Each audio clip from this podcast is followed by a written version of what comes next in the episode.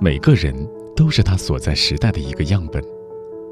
他的故事里印记着这个时代跳动的节奏。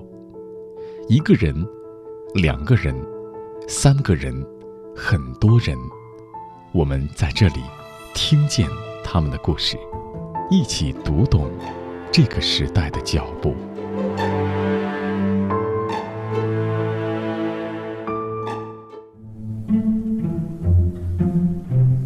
二零一二年，日本五河市的一位八岁的小学生来到了中国大连，参加纪念中日邦交正常化三十周年的音乐交流活动。我在大连的生活特别开心，老师和同学对我特别好，我希望大家来合做客。这个小男孩很喜欢中国，高中毕业后，他成功考入了北京语言大学，一路从留学生。变成了这里的日语外教，他还爱上了中国相声，拜了有名的相声洋教头丁广泉先生为师。数九寒天冷风嗖，转年春打六九头。正月十五是隆冬会，有一对的狮子滚绣球。三月三，这个王母娘娘蟠桃会大闹天宫，松花又把这个仙桃头。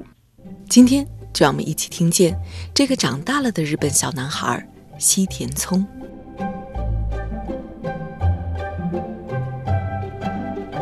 田总你好，你好，你好，你好，老师。嗯，你看啊，田总这个打招呼的感觉啊，我觉嗯得很日式。嗯、你好，呃、你好，是确实是有点儿，对对对。但是知道田聪是讲相声的，能不能用一个相声的方式给我们来做一个自我的介绍呢？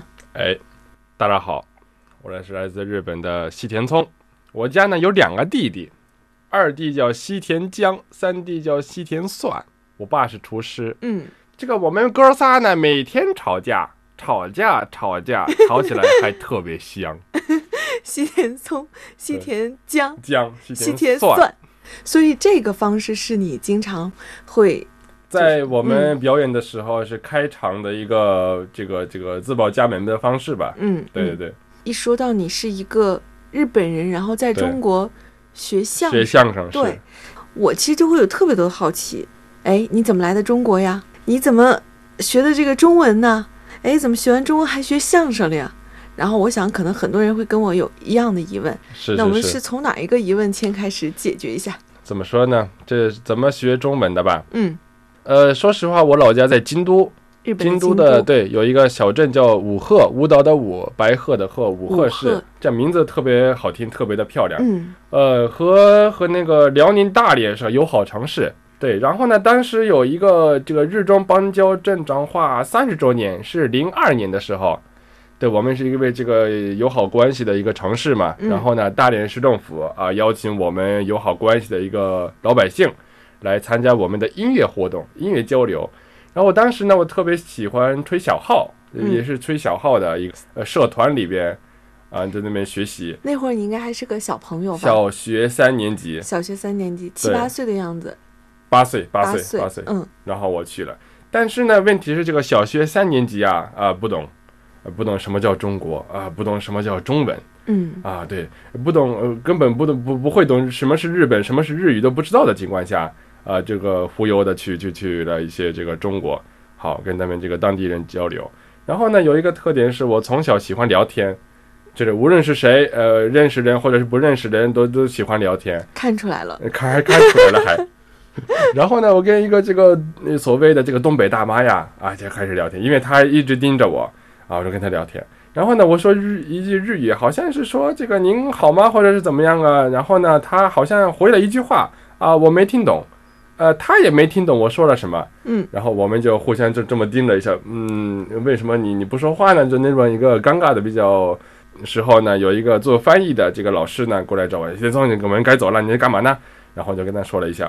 然后呢，这个老师就先笑了一下。哎呀，西田聪啊，我告诉你，你在中国，嗯，啊这个中国这个地方呢，你要说中文，对。然后当时呢，呃，没懂，反正小学三年级嘛，对，脑子里边全是这个，要么是吃饭，要么是睡觉的一个一个世界里边的人，对。然后呢，嗯、呃，那好吧，那我那我先这个不能装懂吧，好，这样就过去了。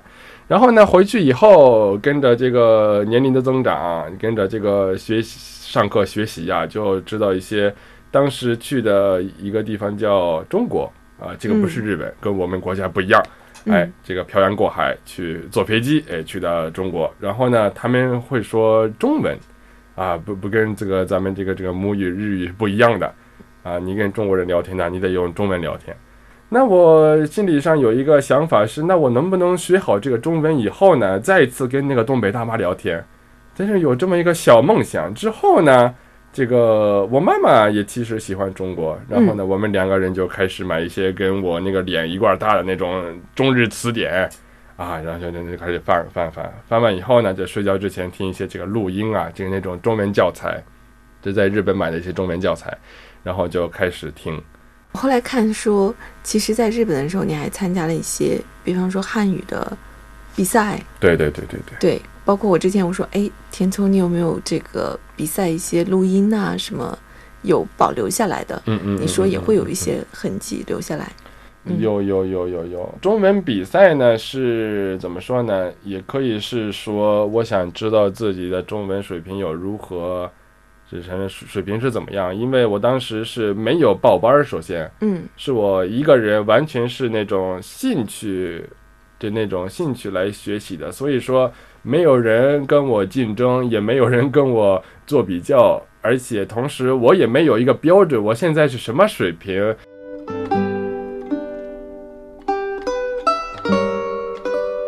接下来我们要听到的是十四岁的西田聪参加大连第四届中日文作文比赛时的声音。中国有九百六十万平方公里的地，这片一地与世界东方的神圣之地。自古以来，以第一大陆国上川壮丽而自豪，以古老文明和灿烂文化而骄傲。长江、长城是中国的象征，黄河是中国的母亲河。著作的文化遗产和自然风光，让中国更加亮丽多姿。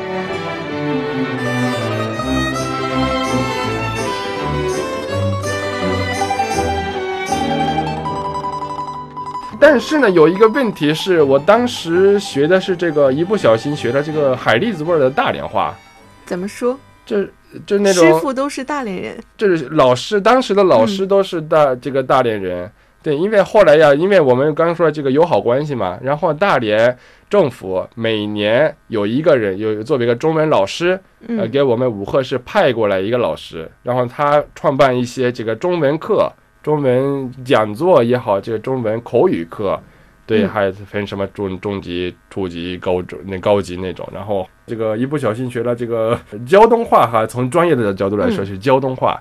呃，后来参加比赛，评委说了，呃，这个这位同学呢，哎呀，这个中文不错，表达还可以，只不过你这个海蛎子味儿有点浓啊，这个还得还得改一改呀。然后我当时也没听懂嘛，什么什么叫海蛎子味儿，什么是方言？我这学的个是评中委文好吗？这个评委是中国人吗？对中国人。然后呢，后来后来了解到啊，你看那个你想学中文，必须得从专业的角度呃去深造啊。嗯，所以说，我就下决心，这个来大学期间就来我们北京嗯，啊，选择这个我们的伟大的北京语言大学啊，继续深造。一二年来的，到嗯现在快太七年快了了。然后我觉得我至少没听出来你这个说的汉语里边有这个海蛎子味儿，我好像没有听出来。这个后来改的，后嗯后来来改改的掉了为什么改了呢？是因为说相声。改成京片子了。呃，金片子是一部分，对对对嗯对对，因为这个相声里边一般要求演员要说普通话，嗯哎、普通话它有一个这个定义，嗯，哎、什么定义呢？它是以北京音为标准音，以嗯北方方言为基础方言，以典范的现代白话文著作为语法规范的全中国民族的共同语言，叫做普通话。 对，此处应有掌声。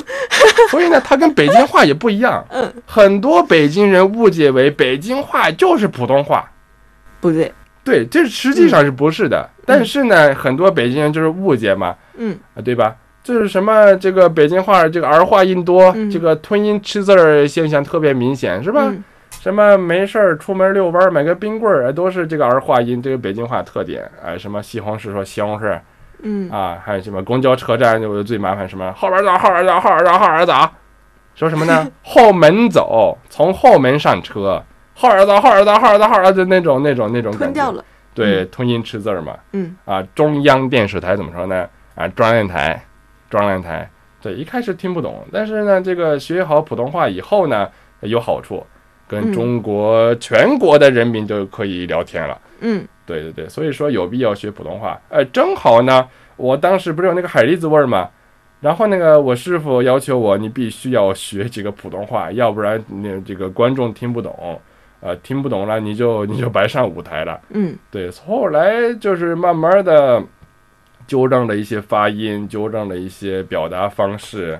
那田童，其实你刚才提到了你的师傅，这个师傅嗯嗯嗯应该嗯就是相声师傅。对对对，丁像广是泉丁老广师泉对对吧老师对。这个丁广泉老师应该说是相声界有名的洋教头，对对对，杨教教授了很多的外国人学相是是声。是是是。这个一开始也是特别巧的，嗯我刚来北语的时候呢，有一个这个留学生处的一个管理老师啊，嗯把我瞧上了，说这个嗯日本人啊。呃，中文不错，呃，只不过这个海蛎子味儿有点浓，呃，你把你的这个普通话改一改，然后嗯呢，后改完以后呢，我为我可以呃让你参加一些呃辩论赛呀、呃嗯参加一些我们学校创办的什么中文比赛呀、对吧？嗯啊，你你得努力呀、然后我说这个我学了这么多年中文，这个海蛎子味儿一直没有就好，那我您说怎么办法有对我有效呢？嗯他说你要不然你学点相声吧。啊，相声对你有好帮帮助，你不是爱聊天嘛？啊，相声就是有的是聊天，对你你去吧，对，反正当时呢，这个丁老师和北语有合作，这个北老老师来来我们学校，每周六的三点到五点，嗯有一个这个相声课，呃，通过相声也了解中国文化的这么一个文化课啊，那去吧，免费的，那去吧去吧，然后就去了。呃，第一眼呢，这个一开始我不知道什么是相声，因嗯为说实话，在国外相声是个冷门艺术，不像京剧，因为它是个这个大众文化嘛嗯，对不对？不像京剧是那种国粹啊，代表中国，没没有那么大的一个这个这个这个信息。对你是指说在其他国家大其他家国家并不了解中国的相声这个对对艺术对对是对这个对东西吗？对没听说过，没以听前说。过，从来。嗯对，但是呢，好在于我们日本也有类似的喜剧方式，慢才，一个是慢才，嗯一个是落语。嗯，怎么呃说呢？慢才是形式跟相声一样，也是两个人呃嗯分捧哏逗哏，嗯然后站在舞台上，呃，一般是穿西装，嗯然后来这个逗笑观众。但是它的历史没有到一百年，这是战后才兴起的。嗯然后我刚才说落语呢，它很有历史，从江户时代末就已经出现了嗯。它的特点是一个人跪在舞台上，呃，嗯穿着和服，呃，扮演很多角色，然后说一些段子所所谓的，呃，去表演。简单说来，西田聪提到的慢才类似于中国的对口相声，而落语则是与中国传统的单口相声相似。在我们具体来看，慢才是在日本的关西地区发展壮大的，它通常是由两人组合演出，一个人负责担任比较严肃的找茬角色来吐槽，而另一个人则是负责较为滑稽的装傻角色耍笨。两位表演者以极快的语速互相讲述笑话，大部分的笑话主题围绕在两人彼此之间的误会、双关语和谐音字上。而落语，则是表演者一个人跪在小软垫子上进行表演，而表演者通常都会穿上正式的日本和服。如果要说落语和中国的单口相声有什么不同的话，那么落语更像是独角戏或者是单人小品。表演者一个人要担任段子里的多个角色。除了嘴皮子的功夫外，更加要注重用滑稽的表情和夸张的动作来表现生活。所以说呢，这个我一第一次看相声的时候呢，诶，这个是不是中文版的慢才？嗯因为这个台底下都在乐啊、也是演员都是两个人，嗯啊、一个人说好像说了一句话啊，一个人接了啊、接完以后呢，好像这是个抖包袱的地方，然后呢，观众就笑了，对，然后呢，有因为有这个日本有漫才呀，然后我就第一反应是，哎，这个肯定是中文版的漫才，嗯啊、我一定得这个学好。为什么要学好呢？是因为呃，我是个关西人，关西的意思是大阪和兵库还有京都这三个地方的人，嗯是我们是分关东和关西。对，关东是东京那边的人，嗯关西是这边的西边的人。嗯关西是什么地方呢？就是漫才的发源地。嗯，有点像中国的天津人和北京人这自带幽默的那种感觉。明对白，，我们是什么文化气息呢？说这个从小学开始啊，我们每天都有一个搞笑节目，这漫才节目，啊看必须得看，比比比动漫看的还要认真呢。这看完，看完以后呢，我得自己评价，哎，这个人不好，这个人好。然后呢，在小校园里面，我上学嘛，完了课间啊，跟同学们聊天啊，你昨天看那个漫才了吗？看了看了，好，那我们先表演一下，呃，谁谁搞笑，谁谁取乐了，然后就谁获胜，那什么有个游戏。哎，一直到高中。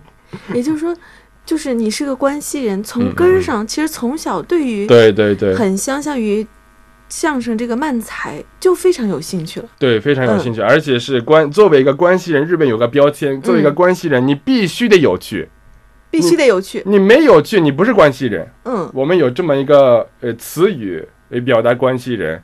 然后呢，一个这个爱搞笑的关西人到了中国，第一次看相声是什么感觉？嗯，那肯定是你的这个全身啊就开始发热，发热以后呢，必须要学，这个这个这个肯定要学。嗯而且你用外语把中国人嗯呃逗笑了，啊，这个太帅了。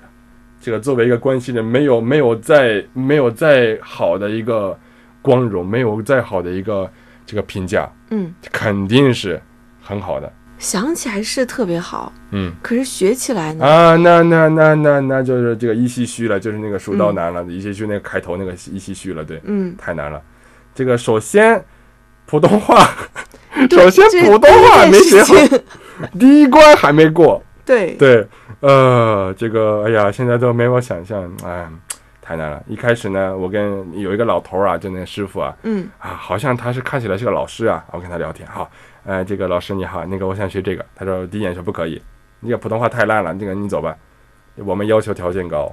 对，嗯，那好吧，那那我先走吧。然后那个课不是每周每周都有吗？嗯，好，坚持，就第二周过去吧。哎呀，过去了。师傅说：“嗯，你怎么又来了？你你你回去吧。”就那种那种就把我轰走了。哎第三周过去还是轰走了。第四周过去的时候呢，师傅开始不耐烦了：“嗯你怎么又来了？你不是让你学普通话吗？那那那行吧，你把这个拿走吧。”他抓了一个段子叫对春联，那、回去吧，拿走吧。然后呢，师傅当时后来采访说那是不耐烦了。他就给你一个段子对春联，这个很难的一个段子，是文哏段子，给你一个很难的段子，他就说这这个知难而退了，知难而退，对，嗯呃给你放弃吧，你赶快放弃吧，没有那么简单。那我是怎么理解的呢？我被认可了，嗯，你看一个段子师傅都给你了啊，我是被认可了，就开开始那种反差，知道吗？然后我就很高兴啊，这个这个对，特别高兴。然后回到宿舍啊，一看，哎，看不懂，什么都看不懂。因为它这个里边是文中国化的文因素化的东太西在里多了边，对，啊，什么是一三五不论，二四六分清，天对地，雨对风，大陆对长空，雷影对雾蒙蒙，山花对海树，赤日对苍穹，平仄平仄平平仄仄平仄平仄仄平平平仄仄仄平平平仄仄仄仄平平，什么意思？我理解了，你理解，但什么意思啊？就是对嘛，对吧？ 对对对，这这您您您这个回答特别这这特别准确。我当时问这个中国的同桌呀，嗯这朋友啊啊，您给我解释一下什么是这个对春联的这规矩啊？一嗯三五不是二四六分清啊？啊，他当时也是这么这么这么说的啊，对子嘛，嗯，好了，你回就去是吧。好像我们已经因为长期的这种文化对对浸染，对对对我都觉得你不用，我们不用解释，大家心领神会，这是我们文化里边的东西。但对于你来说，作为一个外国人，作为一个学中文的人对，作为一个演员，你你得了解这个内容。你得学习，要不然嗯你没有办法去表演，没有办法去逗笑观众。自己都不懂，怎么能呃都不笑懂别人呢？但是问题是什么呢？谁谁都解释不清楚。我查嗯百度吧，但是中文也不行，呃，理解不了啊，怎么办？咋办呢？硬背呗，背了，很长的段子，它大概是半小时吧，嗯两个人的，嗯一个人背了两个人的段子，嗯呃，我花了半年时间，然后背完以后给师傅汇报，哎，师傅，我我背了，他他嗯一不相信、什么你背了，你不是普通话都没没没有想清楚，你这什什么背了就背了，那那你去试一下，我给你个搭档。当时呢，师傅特别吃惊，因为不是当时是不耐烦嘛，你嗯赶紧赶快走吧。但是居然说这个人特别认真，因为师傅这个师人傅呢，还记得你，他还记得你，啊那半肯定年之很记后得，很记得，对，特别记得。因为因为中间我也去上课，就去听课了一下，嗯，只不过不想让师傅发现，因为嗯我就被、被被赶走了嘛。对，然后呢，背完以后呢，给师傅汇报，后边呃，这个师傅，因为师傅是特别看重这个作为一个人呐、呃，人怎么样，呃，嗯对对，这个中国文化是不是感兴趣？这么两点，他嗯特别注重的人。那么从这个角两点来说呢，他我就符合了他的要求，然后他就他就可以说，哎，要不然你你跟我学吧。那他第一问我，你是你懂吗？嗯，呃，不不不懂啊。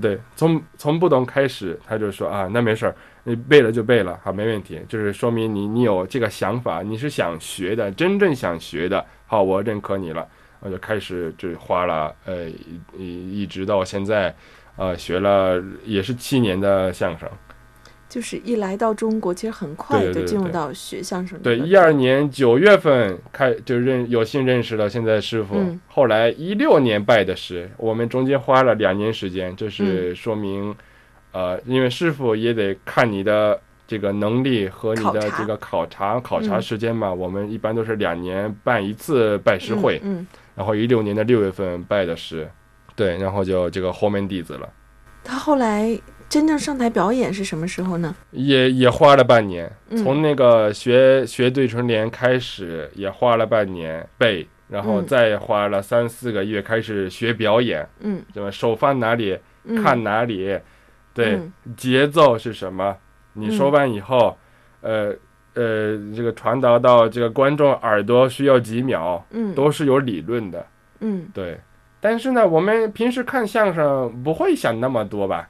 对我们作为观众就是一个欣赏，对，就是恨不得得、你你你就会说中文就可以了，你上去吧，有这么一个意思，嗯也在里边儿。但是呢，你可以试一下，你站在舞台，两个人嗯没有默契，啊，普通话这是第一关，嗯第一关，然后去什么怎么去什么节奏，你得嗯看观众，今天老年人多，那么要语速要放慢一点，嗯，怎么样怎么样，都是有理论的。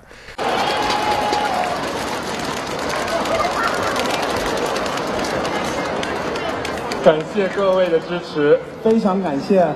我叫西田聪，我叫华家德，今天是咱们北语的中外学生联欢晚会。没错我们俩呢感到特别的荣幸，能够参加今天的晚会。非常荣幸。但是呢，说实话，我这个心中非常的上下。作为一个留学生站在这儿，也对不特起，别对不起，我打断一下，您心中怎么了？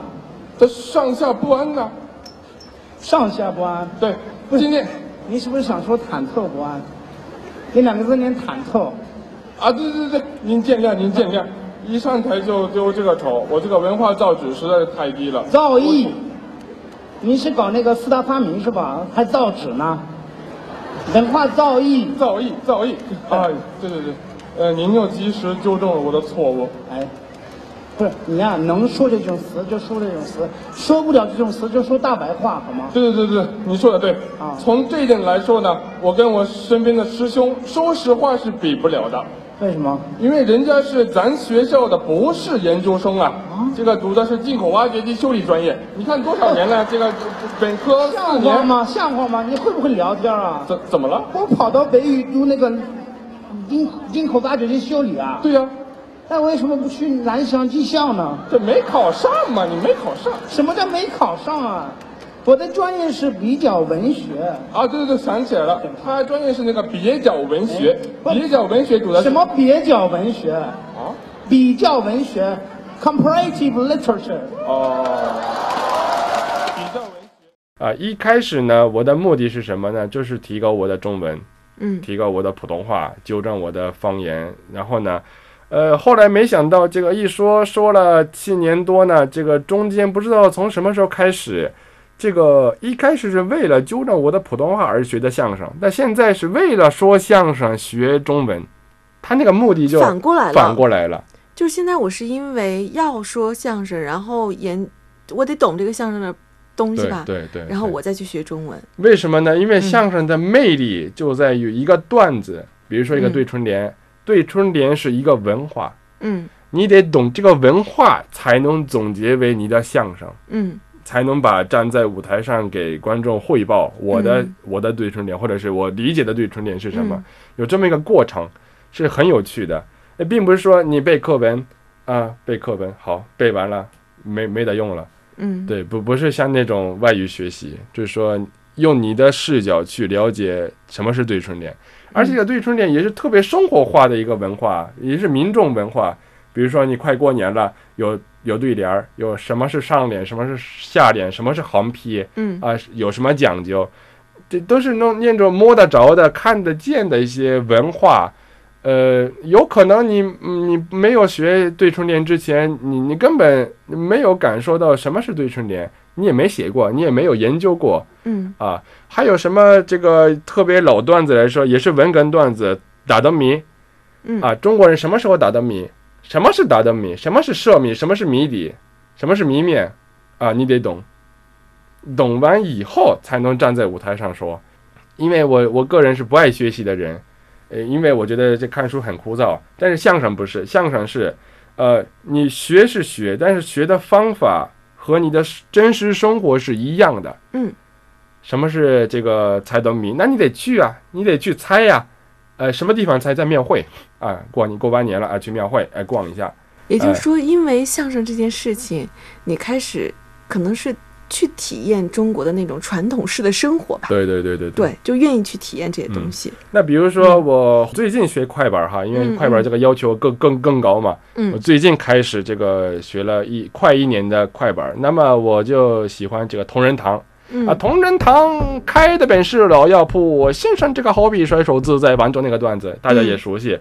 那么为什么要学同仁堂？首先中医药材嗯啊，你得懂。嗯，那我去同仁堂，那那个大石栏那个前面总店。嗯去。然后呢，这个我跟那个那个那个那个那个老服务员还是，嗯我就跟他打招呼，哎呀，你看那个我是一个老外啊、我想学习一下这个中医药药材，呃，我能不能看呢？他说可以，给你随便看吧。他那他那个柜台呀，哦啊，什么是牛黄，什么是狗宝，啊，你得看呐，你得摸呀，啊，什么是杏仁儿，什么是桃仁儿，杏仁儿和桃仁儿是长得是一个东西，嗯但是一个是煎过的，就烤过的，嗯一个是没有烤过的，这这些东西你得你得看。嗯，看完以后才有心思，才有这个概念。内化到脑袋里边儿。呃，对对对对对，然后顶多也是你可以去摸吧，嗯啊摸啊摸完以后有什么呃手脏了，或者是这个就有点臭啊，或者怎么样的、嗯嗯那种，嗯就用五体用五官去感受这个东西，嗯，然后才说这个相声。什么这个同仁堂段子里面会出现什么呃那那个是李时珍嗯啊、华佗嗯谁呀、不知道，那那你得看历史书吧。嗯对吧？这这每一句话在我们外国人当中呢，一一般是什么都不知道的，嗯，但是通过一个作品，通过一个段子，呃，能够深入了解到什么是同仁堂，什么是中医药药材。我个人认为是比较适合我的一种学习方法。嗯对，真实去看啊、摸摸完以后去感受，感受完了去在舞台上表演。我觉得你这个相声演员的功夫下的扎实。没有，还有一个也是这个我喜欢的一个诗人呢，这个李白啊，不是李白，那个白白居易先生。嗯他说了一句话，也是弄月嘲风，弄着玩弄的弄，嗯弄月月亮的月，嘲嘲笑的嘲嗯，风是刮风的风，弄月嘲风。这个词语是我师傅，我们拜师的时候，他把这个四个字写在我们的扇子上边。嗯因为我们是拜师要三样东西嘛，一个是扇子，一个是醒木，一个是白小篆儿。呃，扇子上边儿，呃，师傅给我们留个纪念啊，写上“弄月嘲风”。嗯哎，这是白居易先生在某个诗词里边这个写的一句典故，这什么意思呢？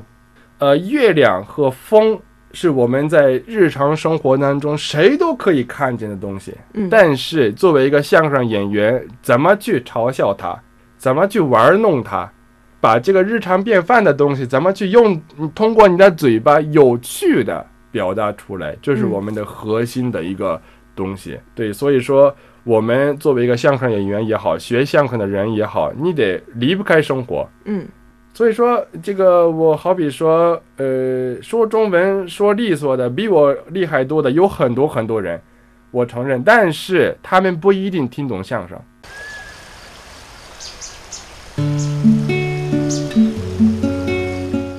你好，我是钟芳。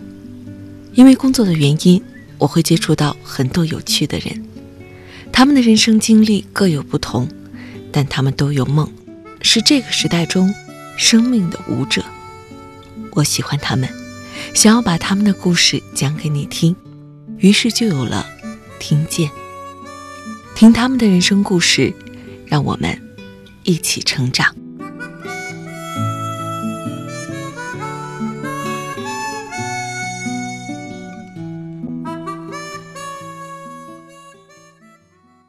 所以你现在去到现场去讲相声的时候，说相声，我们说我们不能讲相声，啊说，相这声。嗯个说相声的时候，台下的现场的中国观众，能够把他们逗笑吗？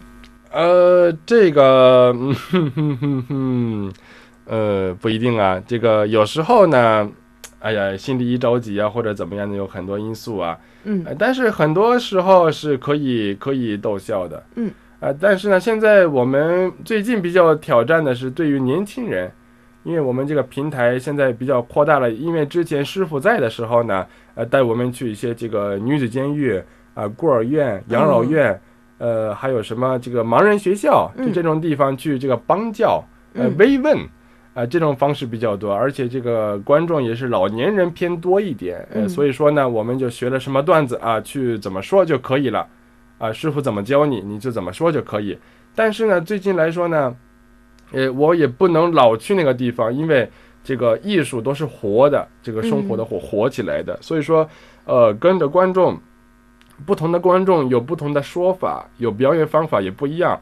所以近几年呢，我就可以去挑战一些面对年轻的中国嗯人，啊，怎么把自己学过的东西，呃，怎么把这个利用自己的知识，怎么去逗笑年轻人，呃，我们挑战的是这一方面，那这很个难这个就更难了。很你难。在了解传统的时候，你还得加入对于当下中国年轻人，对对对对对。他们喜欢什么，正在做什么，对你都而需要去且了解。而且我个人特别嗯感兴趣的一点在于，比如说日语、日本文化，嗯我们的底子是中国的，嗯建筑也好，呃，儒家思想也好，呃，这个作为一个人，茶茶道、道花道嗯花道都是来自中国，但是笑点不一样。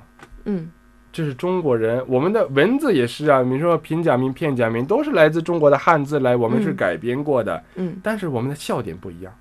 嗯我对这一点特别有意思，于是乎我就在这个本科阶段，嗯呃，做一些这个论文啊，毕业论文是这个相声和慢才嗯主要的笑点在哪里？先先去这个试一试，去研究研究。然后呢，我又忽然发现有一个词语可以这个总结这一切，相声是情理之中，意善之外，情理之中，意善之外，嗯你得在情理之中，你在对预想当中，给你一个范围，你怎么玩都可以，但是你得在这个范围里边玩儿。嗯但是日语是完全意外，一百八十度的破坏逻辑。比如说，啊、有一个特别典型的一个这个所谓搞笑的一个段子，比如说一个顾客和这个便利店的这个服务员啊、我要买东西，嗯，我买的是一包烟，啊嗯然后那个收银员怎么说呢？哎，啊，你好，呃，你要加热吗？这是一个笑点你要加热吗？啊，因为什么呢？这个便当饭团儿可以加热，嗯但是香烟是不能加热的。嗯这是一个破坏逻辑，嗯破坏一百八十度的破坏逻辑，或者是你用你们的话来说是无理取闹，真的无厘头，就那种意思，对。然后你刚才说这个笑点，我就有点就跟不上。 get get 不到那个点。啊对对对对，所以说我一开始学相声的时候呢，你看我们也有慢才，嗯，把慢才的东西段子翻拿过来翻译，再去表演就可以了。中啊我以国为人可是，能是不会笑的。嗯但最最所以问题在这里，你看文化那么相似，文字也是我们的根是你们的，那么我们的按照这个逻辑来说，笑点也是一样的，差不多。但是不是，嗯但是不是，所以说。呃，我更多的时间，一半儿以上的时间都在研究这个中国人听什么东西会笑，嗯会乐。嗯所以我就这个在本科时候这个开始研究啊，也也不能说研究吧，谈不上研究，只不过就跟这个同桌呀，呃，同班儿同学一块儿啊、一聊天，啊，然后这个什么。研究他们的这个这个什么方言也好，文化也好，什么什么东西也好，因为我们的艺术来来源于生活嘛，嗯，你你得当一个会生活的人，对，啊，对，所以说，呃，学方言好可以，学各个地方的这个戏曲可以，呃，学一些这个比较土的文化都可以，反正都在学习。你让你在中国待了七年，然后你喜欢中国，你就觉得在中国或者说这么多年你学中文来到这儿，你觉得这个里边乐趣是什么呢？嗯，乐趣是什么？嗯，尤其是自从学了相声以后，嗯能够和中国人聊天了。嗯，这个聊天是什么概念的聊天呢？就比如说我们作为一个老外、呃外国人，呃，学中文，好，嗯第一堂课学什么呢？你好，你好，你好吗？我你很好好， 你呢？啊，我也很好，谢谢，再见，再见。这是我们的一个死的一个聊天。嗯但是学完相声以后，发现哎，中国人不是这么聊天的。嗯呃北京怎么说呢？哎，吃了吗？您呢？嗯啊，吃了。嗯、这哪儿您呢？就那种那种，开始方言也好，怎么样也好，要首先要关心你吃了没有嗯啊。过去呢，北京人呃，东城人说吃了吗？您呢？嗯西城人说喝了吗？您呢？嗯喝是你喝茶了没有？但这意思是一样的，也是嗯你好吗的意思。嗯然后还有一些这个对唇恋也好，打灯谜也好，能够聊天是能够聊一些文化上的一些东西也好，呃，习惯，呃，就那种，嗯，我们分清一种外国人说的中文和嗯中国人说的中文是不一样的，嗯对，呃，语言是一样，只不过表达的内容、问一些问题都是不一样的。嗯，能够意识到这一点是我的一个乐趣。然后再有一个乐趣是，那你去聊天呗，嗯聊呗。呃，碰见一个上海人说上海话，碰见一个北京人说北京话，嗯碰见一个天津人说天津话，对，嗯就完全不一样。嗯就那种乐趣啊，这个而且中国人特别的，嗯，喜欢自己的故乡，嗯，特别的爱自己故乡。那么，呃，作为日本人也是，比如说我京都人，有一个学日语的人跟我说，我去过京都，呃，京都话有哪些？京都有什么文化？京都人是这样这样的，嗯他就开始聊的时候，那我肯定是觉得很亲切，对吧？然后特别愿意跟他聊天，继续聊天。那中国人也一样的，呃，中国人比日本人还要爱自己的故乡嗯啊。然后呢，这个 特别有趣的是，我问不同的中国人，来自不同的国，那个来自不同家乡的中国人，你爱你最爱吃什么？他们肯定会说自己家乡的，一定会的，一定会的。嗯对，然后呢，这呃最麻烦的是什么呢？比如说我们有三个人，一个是天津人，一个是北京人。你问天津人你爱吃什么啊？麻花儿啊，麻花儿对吧？啊，那北京人就开始什么，那、哎麻花儿什么东西，这送不了什么东西，那那不好吃，不好吃。 咱们吃什么北京烤鸭，就那种那种，就开始这个。呃，吵架也好，就怎么样那种也好，也能够体现出这个中国人特别的喜欢自己的一种故乡。就是这个你说应该就是就是特别会维护自己的家乡的美食哎，。对对对对对对对对对，说了到了节目的最后了。嗯。那能不能请田聪给我们分享一小段儿背的段子？我们就用这个来结束吧。嗯，这个来结束。对，数九寒天冷风嗖，转年春打六九头。正月十五是隆冬会，有一对儿狮子滚绣球。三月三，这个王母娘娘蟠桃会大闹天宫，松花又把这个仙桃头。五月端午这个端阳日，白蛇许仙不到头。七月七传说天可配，牛郎织女泪双流。八月十五云遮月，月宫这个嫦娥犯了忧愁，要说愁尽说愁。我给您唱一段儿绕口令，那么十八愁。说那狼也愁，虎也愁，象也愁，来鹿也愁，骡子也愁，马也愁啊，牛也愁，羊也愁，猪也愁，狗也愁，鸭子也愁，鹅也愁，蛤蟆愁，螃蟹愁，蛤蜊愁，乌龟愁，这个鱼愁，虾愁，各有分忧。十八愁是为什么愁？我接着给大家说从头。